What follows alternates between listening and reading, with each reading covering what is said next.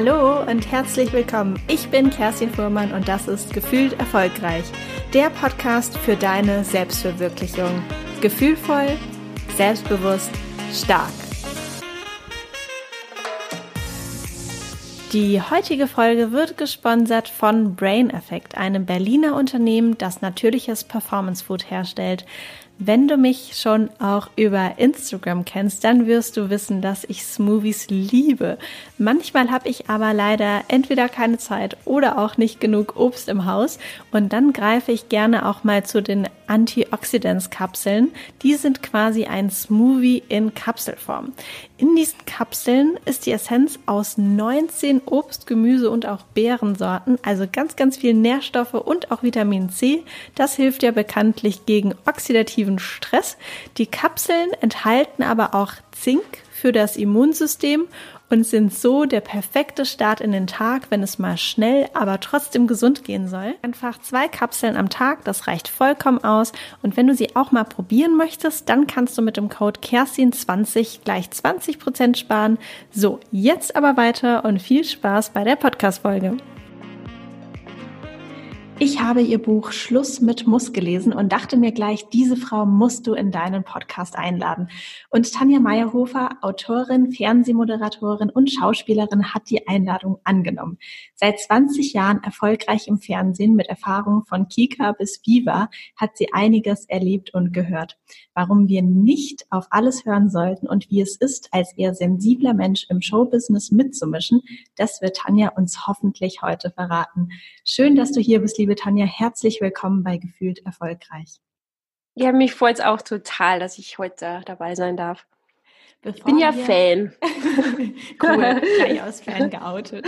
genau. Bevor wir richtig starten mit dem Interview, habe ich eine Einstiegsfrage, ein mhm. Eisbrecher sozusagen für dich. Der Podcast heißt ja Gefühlt erfolgreich. Was bedeutet es denn für dich, dich erfolgreich zu fühlen? Also eher, dass ich mich dann so rund fühle. Also das hat jetzt nichts mit ähm, mit Glamour oder, oder irgendwie so diesem klassischen Gefühl von Erfolg zu tun, sondern eher, dass ich mich wirklich so ähm, fühle, dass alle Dinge, die mir wichtig sind im Leben, einfach ihren Raum finden. Und das ist jetzt nicht nur das Berufliche. Aber spielt schon auch mit. Also so eine Ausgewogenheit von allem, die man eigentlich so gut wie nie schafft. Aber ja. Aber manchmal, manchmal kommt man dem sehr nahe, sagen wir mal so. Mhm.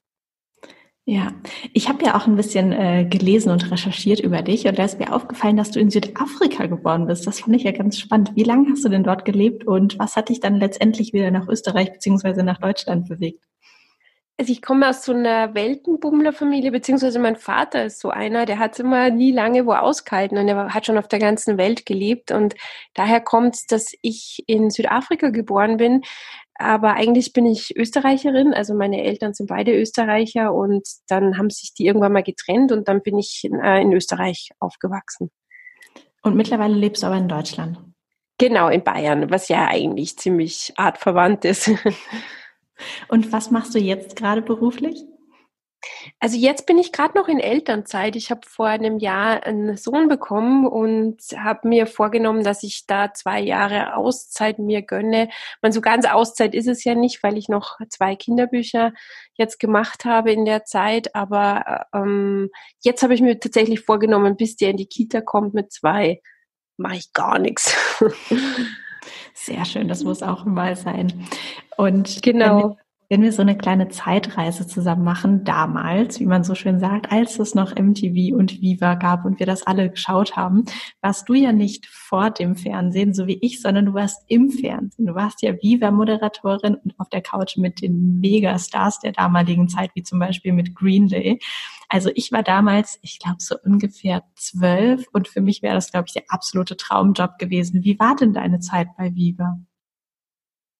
Ja, das war schon super aufregend, weil da gab es ja so noch die Musikbranche und das war ja, das war ja noch nicht so kaputt alles. Ne? Jetzt ist ja mit diesen ganzen Streamingdiensten und allem, ist, das ist ja viel, viel davon leider flöten gegangen, was wir damals noch so mitbekommen haben. Und das war aufregend, allerdings war es jetzt nicht unbedingt die glücklichste Zeit meines Lebens, aber ich habe viel erlebt da. Also es war schon schon, schon auch eine wichtige Zeit und auch eine prägende Zeit. Und warum, oder warum war es nicht so die glücklichste Zeit für dich? Es ist ein enormer Druck. Also gerade wie du auch angesprochen hast, wenn man da mit so Superstars zusammenhängt. Und wir damals, wir waren ja jetzt nicht so versiert in dem, was wir da gemacht haben. Also die wenigsten hatten das da so von Anfang an drauf, dass sie auf Englisch Interviews führen konnten, dass sie überhaupt mit der Situation einfach so locker umgehen konnten. Weil auch wenn es vielleicht in der Kamera äh, easy aussah, aber das war eine riesen Aufregung. Also ich weiß noch, wie ich Lenny Kravitz in Paris getroffen habe. Ich konnte da die Nacht davor nicht schlafen. Und dann hast du natürlich auch die ganzen Blicke auf dir, weil da gucken halt dann auch die, die Entscheidungsträger alle zu, dass du es ja gut machst. Und das ist schon enorm. Also sich da zurechtzufinden, gerade für jemanden, der halt auch hochsensibel ist, ist das schon nicht immer einfach gewesen. Und wie viele sind das so? Weil man sieht ja im Fernsehen wirklich dann nur, sag ich mal, ne, dich und Danny Kravitz zum Beispiel auf der Couch sitzen. Wie viele gucken dich in dem Moment dann an ungefähr? Also das waren jetzt nicht so viele. Ich hatte bei dem Interview das Glück, dass ich eine sehr, sehr lustige und liebe Redakteurin dabei hatte, die das Ganze, mit der ich einfach nur so rumgekichert habe und kichernd durch Paris gezogen bin. Äh, und die haben mir das Ganze natürlich enorm erleichtert. Aber es war eine Redakteurin, ein Kameramann, Tonmann, manchmal ist auch noch Licht dabei und dann von der Plattenfirma sind es dann auch noch ein, zwei Leute. So. Na gut, das ist jetzt auch nicht so wenig, ne? Ja, manchmal ist es sogar schwieriger, vor äh, diesen Leuten zu sprechen, wenn die, wenn die Blicke kritisch sind, als vor, weiß ich nicht, 100 Kindern, die dir wohlgesonnen sind und äh, die sich äh, freuen, dass du da bist. Also das heißt oft nichts, ne, wie viele Leute dazu gucken. Ja, das ist wahrscheinlich auch eher so ein bisschen wer und welche, welche Stimmung da so mitschwingt im Raum. Richtig, richtig, ja. Man sagt ja auch der Glamour-Welt so gerne nach, dass das alles so ziemlich oberflächlich sei. Hast du denn da auch die Erfahrung gemacht oder war das für dich anders? Also diese Welt, da diese Musikindustrie, die fand ich schon sehr oberflächlich. Also da das hat auch lange gedauert, bis ich irgendwann mal so ein Arbeitsumfeld gefunden habe, wo ich mir gedacht habe, ja, da geht's jetzt um, um andere Werte. Also gerade jetzt im, im Verlagswesen, da geht's ganz anders zu. Jetzt, wo ich auch ein paar Bücher geschrieben habe und so, das ist eine ganz andere Welt, aber so die, oder auch Kinderfernsehen, da sind auch andere Leute da, aber so dieses Musikfernsehen und Jugendfernsehen, das war schon, schon sehr oberflächlich, ja. Hm, kann ich mir auch, kann ich mir gut vorstellen. Ähm, du hast ja auch erzählt, du hast dann äh, einige Zeit oder sehr lange Zeit ähm, Kinderfernsehen gemacht und das war ja auch unter anderem die Sendung mit der Maus oder mit dem Elefanten. Das wusste ich gar nicht, dass es auch die Sendung mit dem Elefanten gibt, aber ja, habe ich jetzt auch inzwischen gelernt. Wie ist das denn, also wie verhält sich das denn da am Set? Ist das, sag ich mal, so ganz ernste Arbeit oder kann man da so sein inneres Kind total ausleben lassen? Das ist, wir sind extremst infantil. Also ich mache das ja nach wie vor noch äh, mit dem André Gatzke zusammen und das ist so einer meiner besten Freunde, würde ich fast sagen. Also wir verstehen uns wirklich hervorragend. Wir sind so zusammengewachsen in den Jahren und ähm, und wir haben halt die mega Gaudi und dann haben wir auch noch äh, so eine Handpuppe dabei, der Knolle.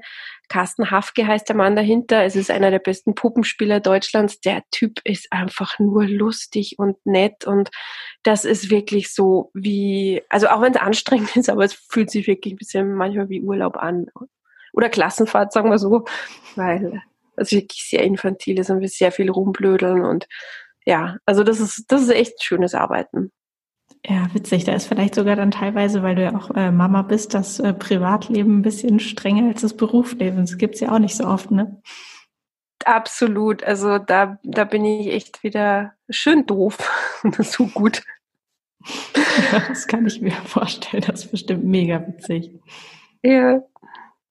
ja. Und ja. Du, ja, Du hattest ja vorher noch mal erzählt von also dieser dieser Welt jetzt oder in der du dich jetzt hauptsächlich bewegst, die ja doch äh, ihr auch witzig ist und wo du dich bestimmt auch sehr wohlfühlst, weil du eben auch mit Menschen zusammenarbeitest, ähm, die du auch einfach privat äh, sehr sehr gerne magst. Aber ähm, wenn wir noch so ein bisschen zurückschauen zu den, ähm, ich sage jetzt mal zu den Zeiten von Viva und Co. Wie wie ist denn diese ganze Welt für dich? Äh, weil du auch gesagt hattest, du bist hochsensibel. Wie würdest du das für dich beschreiben? Kannst, oder gibt es da vielleicht konkrete Situationen und Erfahrungen, die du mit uns teilen kannst? Also ich bin ja, ich bin ja eigentlich komme direkt vom Land, wie man auch ein bisschen hört. Ne? Ich habe diesen österreichischen Akzent noch immer drauf.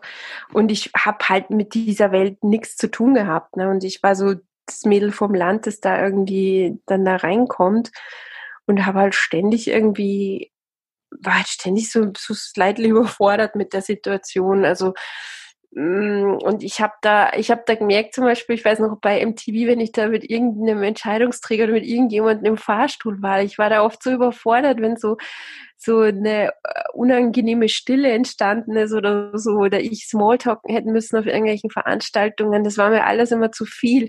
Aber ich habe da wirklich mit den Jahren so eine Hornhaut entwickelt. Also je öfter ich das gemacht habe, umso, umso einfacher ist es mir dann gefallen. Und irgendwann habe ich halt auch also ich hatte immer so ein bisschen Angst auch davor, was erzähle ich da und komme ich da blöd rüber oder so. Und dann irgendwann habe ich gemerkt, na gut, wenn ich so bin, wie ich bin, manche Leute mögen es ja auch so und die finden es ja auch ganz witzig, was ich da zu erzählen habe oder so. Oder es gibt einen schönen Austausch. Das hat mich dann so ein bisschen gerettet über solche Situationen und jetzt habe ich überhaupt keinen keinen Bammel mehr, wenn ich alleine mit jemandem im Aufzug bin. Also da, ich laber jetzt sogar so viel. Also wenn man mich jetzt so sehen würde, würde man nie auf die Idee kommen, dass ich früher mal so knallrot angelaufen bin in solchen Situationen. Und was hat dir da geholfen, das entsprechend so weiterzuentwickeln? Tatsächlich die Erfahrung, ähm, ist immer wieder zu machen, einfach Augen zu und durch. Also und nach wie vor passiert es mir auf Veranstaltungen, dass ich wirklich so ein Brett vom Kopf habe und nicht weiß, was ich erzählen soll, wenn, wenn, wenn so Smalltalk ansteht. Aber ähm, das ist nicht bei langem nicht mehr so wie, wie damals. Also da ist wirklich so einfach Augen zu und durch. Irgendwann wird es besser. Wurde dir dann auch oft gesagt, ähm, gerade wenn man ja natürlich selbst vor der Kamera steht, so ein bisschen, ne, was man so zu tun und zu lassen hat? Mhm. Das war oder das war lange Zeit richtig schlimm. Vor allem, wenn man so jemand ist, ich bin halt super selbstkritisch und ähm, und das ist schon richtig heftig gewesen, gerade so junge Mädels, denen wird dann, wurde dann da schon immer wieder erklärt, wie sie sich zu verhalten haben. Da finde ich jetzt YouTube zum Beispiel auch ganz cool, weil die können sich selber so ausprobieren und können das selber einfach so machen. Die haben halt dann die ganzen Trolle, das macht es jetzt auch nicht viel besser. Aber ähm, damals war es halt so, dass dann irgendwelche Leute ähm, immer wieder erklärt haben, wie unzufrieden sie eigentlich mit deiner Performance sind. Und das kann schon, kann schon, kann schon wehtun. Also das ist schon nicht leicht. Und haben sie, also wurdest du dann so zur Seite genommen und äh, oder wurde es so quasi vor der ganzen Crew auch geäußert, die Kritik? Also es gibt ja bei, also bei, bei Kika Live zum Beispiel, da gab es immer wieder so Kritikrunden oder da hat man die Sendung ausgewertet und da durfte halt dann jeder abwechselnd einmal, ähm, es war einmal die Woche, durfte dann sagen, was wie er das so fand und was ich da alles verkehrt gemacht habe und was ich besser machen kann. Und es war einfach so eine Gruppe von, weiß ich nicht, 15 bis 20 Redakteuren das ist dann schon auch, das muss man schon auch mit umgehen können und da oh, konnte ich nicht immer richtig gut. heftig an. Ja, das ist aber bei vielen Sendungen im öffentlich-rechtlichen so üblich, dass man das macht. Also da bin ich nicht alleine und ähm, ja, manche können da besser damit umgehen, andere nicht so gut. Also ich habe bei Ben zum Beispiel, der das ja nach wie vor noch macht, der kann super damit, also damals konnte er super damit umgehen und ich stand immer so daneben und habe gedacht, boah, ist ja cool. Ähm, ja, und bei mir war da schon öfter mal Pipi in den Augen und danach dann mal wieder zusammen glauben. Aber nein, das, das gehört halt leider dazu. Und was ich tatsächlich jetzt gelernt habe mit den Jahren, so ein bisschen zu unterscheiden, was ist konstruktiv, was bringt mich jetzt selber tatsächlich weiter. Manche Dinge sehe ich ja auch tatsächlich selber so, wenn ich nochmal reflektiere. Und was ist jetzt echt einfach nur das Problem des anderen. Also, und wenn man das so ein bisschen unterscheiden kann, dann tut es vielleicht nicht ganz so, wie wenn man merkt, der andere hat jetzt ein Problem. Das heißt, das hast du dann recht schnell für dich gelernt, einfach zu gucken, okay, ist das Kritik, die für dich berechtigt ist und die du auch gerne annehmen möchtest, oder ist es Kritik, die du quasi beim anderen lässt und gar nicht so annimmst und an dich ranlässt? Ja, ich sehr schnell habe ich es nicht gelernt, aber ich habe es, glaube ich, gelernt. Also ich bin jetzt so, was Kritik angeht, echt schon ein bisschen Hauding geworden, wenn ich, wenn ich so sehe von, von anderen Kollegen, wie wie die äh, zum Teil äh, darunter leiden. Und ich meine, so Rezensionen, die gibt's ja überall. Und natürlich in so einem Buch wie Schluss mit Muss, was ich da geschrieben habe, das polarisiert enorm, dass da Leute gibt, die da wirklich super abziehen und, und, und, und gemein sind. Das war klar, das wusste ich schon, während ich es geschrieben habe. Und da bin ich dann auch so, dass ich das echt einfach ausklammer und mir auch dann gar nicht so reinziehe. Also ich bin auch eine, die ziemlich schnell ist im Löschen von irgendwelchen Kommentaren auf Insta oder auf Facebook, weil ich mich da mit so kleinen Gartenkriegen nicht auseinandersetzen will und mhm. da auch keinen Sinn sehe. Also wenn es, mei, nee, da, das, das ist mir die Zeit zu schade. Mhm. Ja. Du hast ja auch irgendwann mal gesagt oder geschrieben, dieses, diesen Satz, mh, mm, im unoptimierten Zustand bist du super. Und das, glaube ich, ähm, passt auch total gut zu dem Buch Schluss mit Muss. Ähm, warum ist es denn so wichtig, dass wir Schluss mit dem Muss machen? Ja, ich denke halt einfach, also ich meine, das Leute, das muss man auch dazu sagen, die solche Bücher schreiben, die haben ja in erster Linie mal ein Problem mit, mit der Sache selber. Also ich habe selten einen total ausgeglichenen äh, Achtsamkeitstrainer getroffen oder Yogalehrer.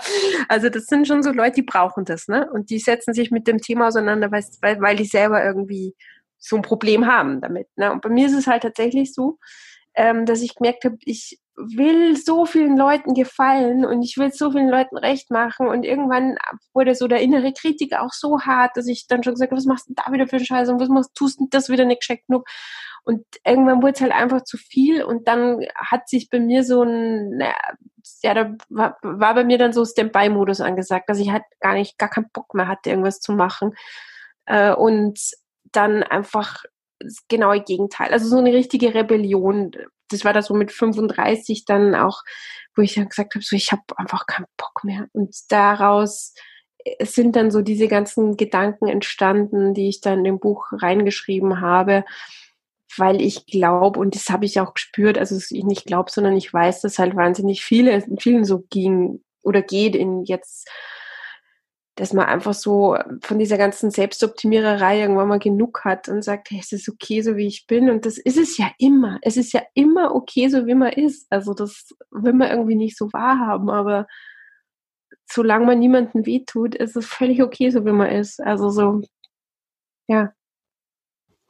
Ja, das finde ich auch total wichtig und ich habe das auch total oft im, äh, in meinen Coachings. Ich äh, begleite ja auch äh, Menschen dabei, sich beruflich neu zu orientieren und auch gerne mal mit der Sensibilität ein bisschen besser zurechtzukommen.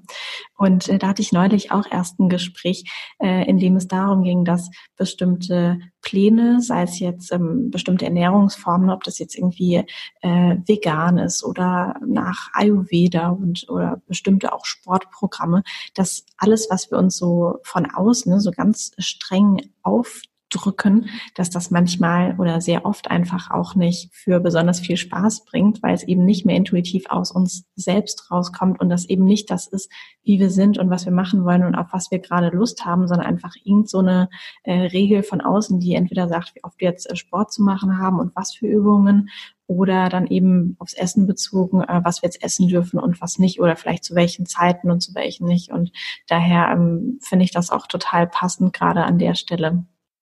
Mm, ist auch, ist auch eine schwierige Zeit. Ich meine, die Welt spielt verrückt und ich denke auch gerade so das Thema Nachhaltigkeit und, und Veganismus und all das, das ist schon wichtig, dass wir uns da alle so ein bisschen äh, bessern. Also, so wie wir in den 80er, 90er, Nuller Jahren gelebt haben, geht's halt einfach nicht mehr.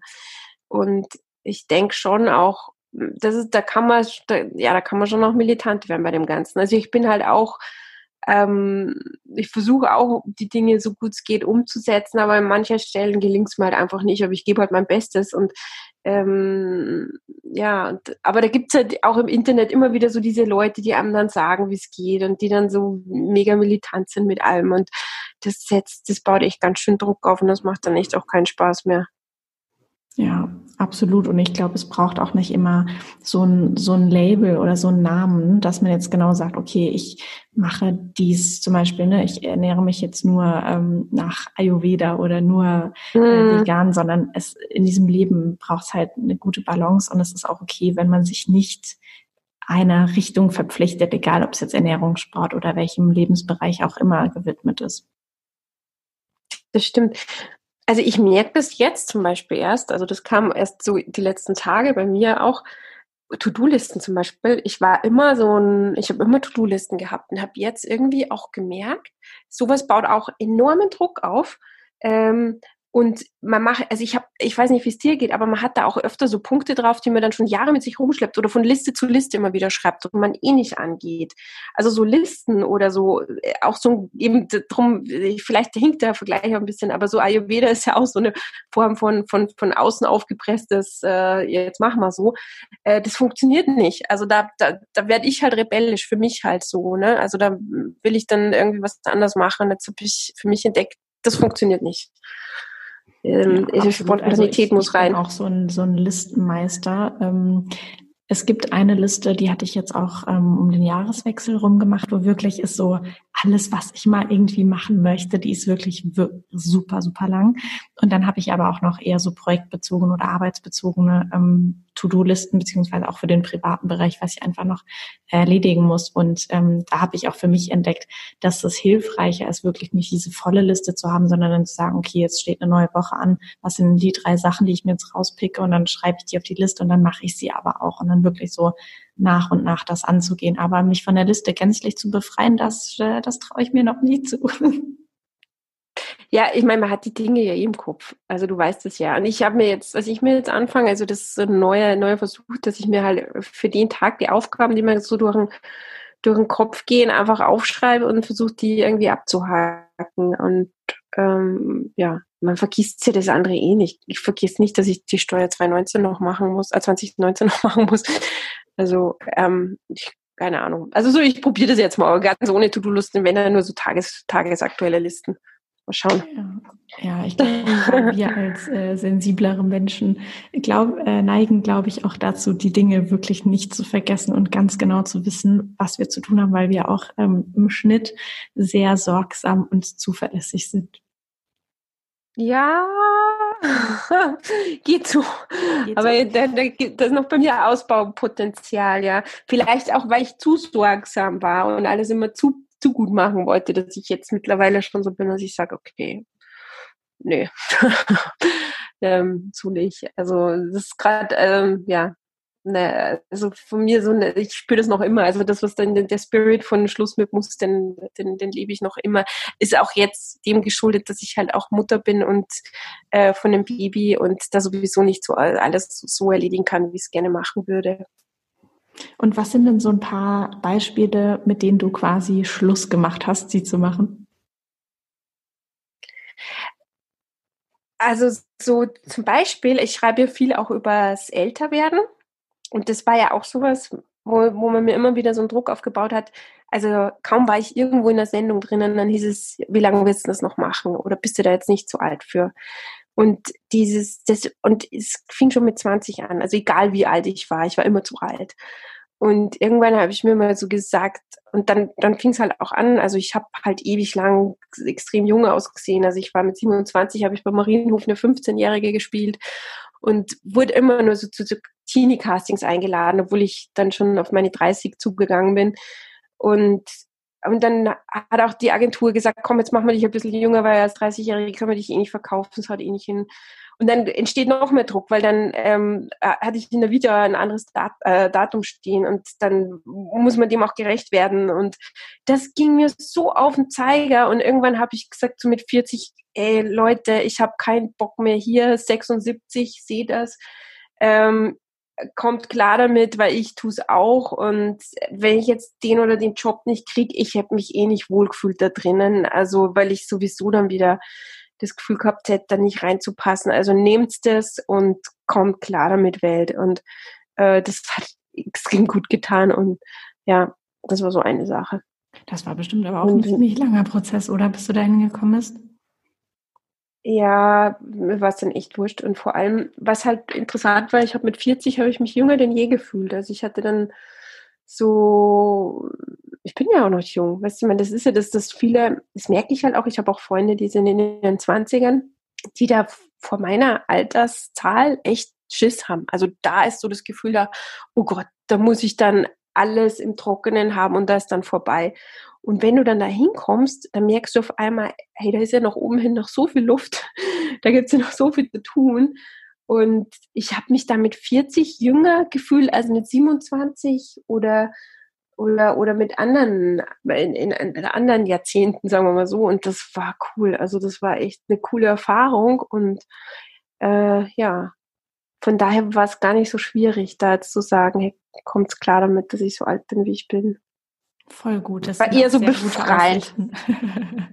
ja, und das fehlt euch. Also das denke ich wirklich, weil, weil diese Gesellschaft, die gibt einem immer so das Gefühl, man darf irgendwie nicht alt werden und alles über 40 wird ja, es ist ja auch so, ich meine, im Fernsehen, meine Jobs werden jetzt nicht unbedingt mehr, durch das, dass ich älter geworden bin und das ist ja die Präsenz, die man dann hat, ne, wenn, wenn solche Leute dann immer weniger werden, das ist, das ist schlecht, aber es, es geht ja weiter, also es gibt so vieles Cooles, was man mit 40, 50, ich bin ja noch jung, also oder auch mit 50, mit 60, 70, 80 von mir aus äh, noch erleben kann. Und ich finde halt einfach, es bräuchte viel mehr Leute, die dann auch präsent sind, die man so Role Models nehmen kann. Außer Betty White, die sau cool ist, aber du brauchst halt auch noch 20 mehr davon in dem Alter. Und ähm, ja, das, das, das, das finde ich schade, aber ich, ich versuche da dran zu bleiben. Also ich will da auch in die Richtung mal ein Buch schreiben. Und ich denke so, ja, gerade so Mädels Ende 20, Anfang 30, die, das ist, da, dann kommt auch noch diese blöde Uhr dazu, die dann vielleicht auch bei manchen schon zu ticken anfängt in dem Alter. Ja, da brauchst du ein bisschen mehr, mehr coole Frauen, ältere auch, die sagen, ihr habt mal kein, keine Angst davor, was da kommt, das ist alles cool. Und es, es geht ja auch so schnell vorbei, die Zeit, ne? Also schwuppdiwupp ist man halt da. Ja, absolut. Genau. Also für mich, wir hatten ja schon äh, vor unserer Aufnahme kurz gesprochen. Für mhm. mich war auch äh, mein 30. Geburtstag letzt, äh, letztes Jahr im September irgendwie auch auf einmal so ein Hoppla, hoch, jetzt sind die 20er schon rum. Ich wollte doch eigentlich noch auch in verschiedene Länder ähm, reisen und noch alles Mögliche ausprobieren an Hobbys, an Jobs. Ich meine, das geht natürlich immer noch. Äh, aber trotzdem mhm. war es dann irgendwie doch schneller da als äh, gedacht. Aber andererseits willst du noch mal 20 sein? Also ich möchte nicht tauschen mit der 25-Jährigen, die ich damals war. Mit den ganzen Selbstzweifeln und allem. Also vielleicht okay. mit dem, wie, wie, du heute drauf bist. Ja, aber das bist ja nicht. Du bist ja 20 und lost. Also, ich ja. möchte nicht tauschen mit der, die ich damals war. Also es geht ja jedem so. Also die 20er sind ja nicht unbedingt die leichtesten Jahre. Klar, Party und alles, aber man ist ja dann trotzdem auch zwischendurch einsam und weiß ich nicht. Ich will es jetzt nicht schlecht malen. Das ist alles, alles, alles hat seine Zeit, aber ich glaube, man muss da nicht so festhalten. Ja, weil auch, also es gibt ja in jeder, in jeder Lebensphase oder in jedem Jahrzehnt ähm, neue, neue Späße und neue Herausforderungen und es ist einfach nur anders. Ich glaube, es gibt auch kein schlechter oder kein besser, sondern es ist einfach nur anders. Ich meine, was halt schon krass ist, also das kam bei mir so mit, ähm, mit Mitte 30, ist, dass einem das erste Mal bewusst wird, zum ersten Mal im Leben, dass das alles endlich ist. Also, dass das irgendwann mal vorbei ist. Und dass man mit 30? Hm, bei mir war es ein bisschen später. Okay, und es war auch nicht. Auch mit 30, ja, genau. Ja. Das, und ich denke mal, das ist jetzt auch, das klingt auch so ein bisschen negativ, ist es aber überhaupt nicht, sondern das ist eine, eine wichtige Auseinandersetzung mit dem Leben dass man weiß, okay, das geht jetzt nicht ewig. Und also das, klar, und das war halt auch immer so in der Zeit, wenn ich da mit Leuten darüber sprechen wollte, die haben das dann immer so ein bisschen missinterpretiert und sich gedacht, oh, sind die Depri drauf oder so, aber das war eher so, dass man das erstmal bewusst wird. Hey, ich bin jetzt in der Mitte meines Lebens angelangt, so mit 40, also äh, die Hälfte ist rum, so. Ne? Mhm. Und aber auch so, dass man dann auch so diese Generationen sieht, dass man dann sieht, okay, jetzt kommt eine andere Generation, die macht das Gleiche mit wie du, ich, äh, durch wie du und die kommt dann auch an den Punkt, wo du jetzt bist und es geht alles so schnell und die Generation vor dir, was so solche Gedanken hatte ich da so ganz viele. Hm wichtig. Ja. Ja, mir hat, mir hat der äh, Gedanke oder quasi die Erkenntnis, ich meine, man weiß es ja schon immer, aber es gibt so einen Zeitpunkt, wo man dann auf einmal das so richtig spürt und merkt und es wird wirklich so voll präsent und voll bewusst. Und mir hat das auch ein bisschen, Erleichterung ist vielleicht das falsche Wort, aber irgendwie hat es auch diesen ganzen Druck, den ich mir sehr lange gemacht habe, gerade auch viel in den Zwanzigern bezüglich auch des beruflichen Vorankommens und da ordentlich Gas zu geben, weil dadurch, dass dann mhm. wirklich bewusst wird, irgendwann ist es eh zu Ende, nimmt das eigentlich, mhm. oder mir hat es zumindest total den Druck genommen. Ich dachte, naja, gut, dann kann ich ja eigentlich auch mehr das machen, was ich möchte und das ganze Leben irgendwie mit mehr Spaß und mehr Leichtigkeit betrachten. Absolut, absolut, ja.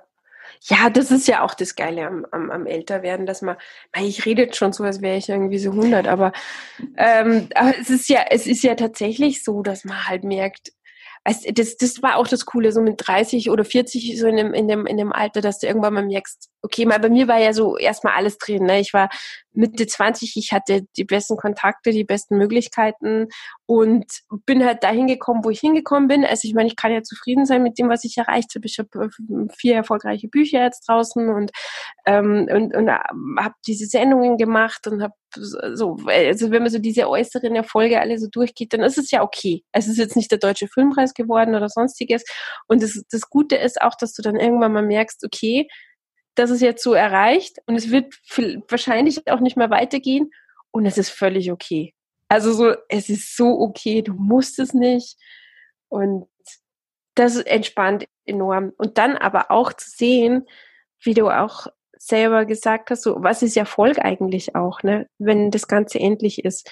Und ähm, wenn man zurückblickt auch auf die Leute, die in verschiedenen Jahrzehnten erfolgreich waren, wo sind die heute? Es ist alles endlich. Was macht mhm. Harald Schmidt heute? Der war damals, wie ich angefangen habe am Fernsehen, die Instanz. Ich weiß es nicht, irgendein YouTube-Kanal, keine Ahnung, was der jetzt macht. Wo sind die alle? Wo sind die ganzen Serienstars der 70er? Die drehen nichts mehr es ist irgendwann mal, es ist alles, es sind alles Seifenblasen, die zerplatzen. Hübsche Seifenblasen kann man sich eine Zeit lang anschauen. Manche halten sich länger, andere zerplatzen früher, aber im Prinzip nichts anderes als Seifenblasen. Und von daher, warum soll ich da jetzt mein ganzes Glück oder mein ganzes Leben da dranhängen, äh, um das Seifenblase da länger zu existieren? Also, weißt du, wie ich meine? Also, mhm das hat mir geholfen. Das klingt auch wieder, mag, mag, mag pessimistisch klingen, aber ich fand es für mich eigentlich sehr gut und ernüchternd. Es, es nimmt halt bestimmt auch viel von diesem Druck raus, ne? weil man hat äh, eben nicht das, das Gefühl, so, okay, ich muss jetzt alles geben, sonst ist diese Seifenblase irgendwann ähm, kaputt und nicht mehr da, sondern okay, ich rechne damit, dass sie irgendwann nicht mehr da ist. Und wenn es länger geht, geht es länger, dann freue ich mich. Und wenn es irgendwann nicht mehr so kommt und man vielleicht äh, keine Rollen mehr bekommt oder keine Aufträge mehr bekommt, dann ist es halt okay und man macht wieder was anderes. Ich glaube schon, dass das viel Gelassenheit bringt und wahrscheinlich, und das ist das Lustige, wahrscheinlich mit dieser Gelassenheit wiederum doch mehr Aufträge und äh, Rollen. Kann ich mir vorstellen. Ja, ja, ja, also ich, ich, weil das Ding ist halt auch, dass die Leute, also ich möchte jetzt auch keine Namen nennen, aber so dieser Erfolg, was, also so wenn ich die Leute sehe, die mega erfolgreich sind. Also ich gehe jetzt mal von der von der Grand Dame des deutschen äh, Schauspiels aus. Ich, ich nenne sie nicht. Und also ich habe da, äh, ich kenne da Maskenbildner Leute, die ihr ziemlich nah waren, die bei ihr zu Hause waren, die sagen, absolut lebensunfähig, totunglücklich, in einer miesen Depression drinnen, aber wird von außen gefeiert ohne Ende. Also das, das, dieses Erfolg, das heißt jetzt nicht unbedingt, dass Leute, die erfolgreich sind, totunglücklich sind, das ist ja Schmarrn. Also das ist natürlich Blödsinn, aber das heißt, es heißt aber im Umkehrschluss trotzdem auch nicht, dass erfolgreiche Leute glücklicher sind. Das stimmt halt einfach so nicht. Ne? Und, ähm, und da sind wir jetzt wieder bei deiner Eingangsfrage, was ist Erfolg für dich? Das Erfolg ist dann in dem Fall für mich nicht das, dass ich nach außen hin irgendwie die coole Rampensau bin, sondern dass ich halt wirklich auch die anderen Bereiche gut äh, erfüllen kann und mich und, und, und, und erfüllt bin. Ja. ja. Total, total schön, schöner runder Abschluss, den wir jetzt auch gefunden haben. hast du denn, hast du denn noch zum Abschluss einen Tipp für uns, wie wir es schaffen, mehr unser eigenes Ding zu machen? Uh, gute Frage. Oh, hast du einen? Nee. Das ähm, habe ich dich nochmal aus der Reserve gelockt am Ende. Ja, ja. Also ich, ich, also ich denke mal, ich habe das auch so das gebe ich auch gerne so jungen Freundinnen mit, die zum Beispiel auch sich frisch verliebt haben oder so oder ähm, ja nicht nicht wissen, ob das der richtige ist. Ich glaube, es ist immer wichtig, dass man sich im Leben fragt: Ist der zum Beispiel gut für mich? Tut's mir gut? Und das immer wieder täglich macht. Also dass man sich immer wieder fragt: Ist das jetzt gut für mich? Ist das jetzt am Ende des Tages gut für mich? War das jetzt ein guter Tag? Oder bin ich jetzt wieder zu lange irgendwie am Rechner gesessen und habe zu viel gemacht? Oder hat mich diese Arbeit jetzt so aufkriegen, dass es mir nicht gut geht damit? Also immer wieder fragen, ist es, ist es gut für mich? Es ist so banal, es ist so banal, aber so ist meine Einstiegsfrage in meinen Tagebüchern immer. Also, und das, da merkt man dann schon, da kann man dann schon immer sehen, ähm, ist man gerade auf dem richtigen Weg. Oder hat man gerade den richtigen Menschen? Weil oft, weißt du, so ist man von Situationen, von, von Sachen so dermaßen geblendet, dass man diese, diese simple Frage total vergisst. Ja, total. Ich hatte das auch oft, äh, gerade auch auf Jobs bezogen, die halt, sag ich mal, auf der rationalen Ebene total sinnvoll waren und super erfolgsversprechend, aber dann dieses Gefühl von, es fühlt sich einfach nicht gut an. Und mittlerweile versuche ich auch gar nicht mehr einen rationalen Grund dafür zu suchen, sondern sage ganz oft auch, ich mache das nicht, weil es sich einfach nicht richtig anfühlt oder ich mache es, weil es sich richtig anfühlt, ohne irgendwelche Gründe dafür zu suchen. Richtig, ja. Ja. Das ist total wichtig. Ja. Auf jeden Fall kann ich auch nur, äh, kann ich auch nur empfehlen und bekräftigen. Wenn du dir vorstellst, du würdest eine Wunderlampe finden und du hättest einen einzigen Wunsch frei, dass du irgendetwas in dieser Welt verändern könntest, was würdest du verändern? Boah, ich würde so gerne den Hass irgendwie rausziehen. Oh ja, also mich, also wir, wir, haben ja vor diesem Podcast noch ein Gespräch auch gehabt, so kurz über äh, Trolle und, und ja, so solche Dinge. Aber so, weißt du, so einen Staubsauger haben, wo man diesen ganzen Hass rausziehen kann und wo wir uns einfach freundlicher begegnen, auch so Missgunst, Neid, all diese negativen Gefühle und den Staubsaugerbeutel dann irgendwie keine Ahnung, ins, ins All schießen. Ja, genau, das wär's. Ja, das wäre schön. Total gut. Na, dann hoffen wir mal, dass wir diesen Staubsauger irgendwie finden. Ja, vielen, vielen lieben Dank, äh, Tanja, dass du hier zu Gast warst. Und ähm, ja, alles Gute für dich und Dankeschön. Ich sage auch Danke. Mach's gut. Ich freue mich, dass du bei dieser Folge mit dabei warst. Wenn dir das Interview gefallen hat, lass mir gerne eine Podcast-Bewertung hier und teile die Folge und den Podcast auf deinen Kanälen, damit ganz viele Menschen reinhören können. Teile den Podcast einfach auf Instagram, LinkedIn, Facebook, wo auch immer du möchtest. Ich freue mich sehr über deine Unterstützung. Ich wünsche dir einen tollen Tag und freue mich, wenn wir uns in der nächsten Folge wieder hören. Alles Liebe, deine Kerstin.